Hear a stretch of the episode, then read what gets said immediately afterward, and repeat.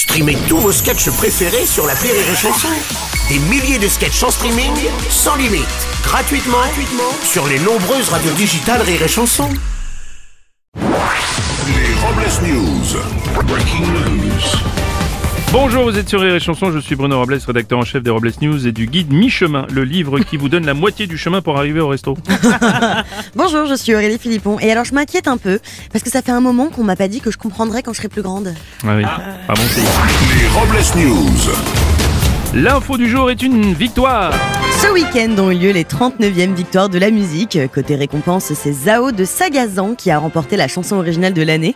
Les artistes de l'année sont Vianney et le rappeur Gazo pour les hommes ex aequo et Aya Nakamura pour les femmes. Oui, Aya Nakamura rate une fois de plus le trophée de la chanson de l'année malgré un an de travail acharné avec 25 linguistes. Personne n'a réussi à traduire les paroles de son dernier titre. Une info baby-foot. le premier contrat de Lionel Messi sera bientôt vendu aux enchères. Le document a été signé sur une simple serviette en papier dans un bar en 2000 entre le FC Barcelone et Messi qui n'avait alors que 13 ans. Et de son côté, Clara Morgan va mettre en vente son premier arrêt de travail qui lui aussi est inscrit sur une serviette.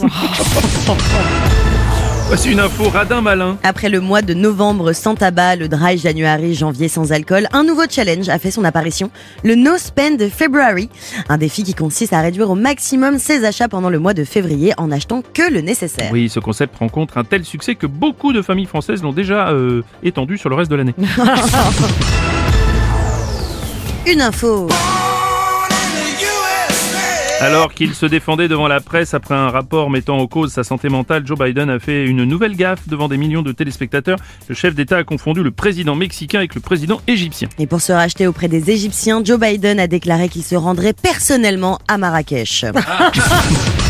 Et pour clore ces Robles News, voici la réflexion du jour. Bruno, le véritable amour, c'est grossir ensemble. Ouais, tellement.